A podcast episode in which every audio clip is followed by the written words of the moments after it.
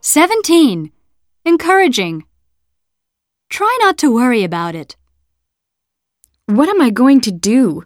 I think Mr. Genovese is going to fire me. Try not to worry about it. I'm sure you'll be fine.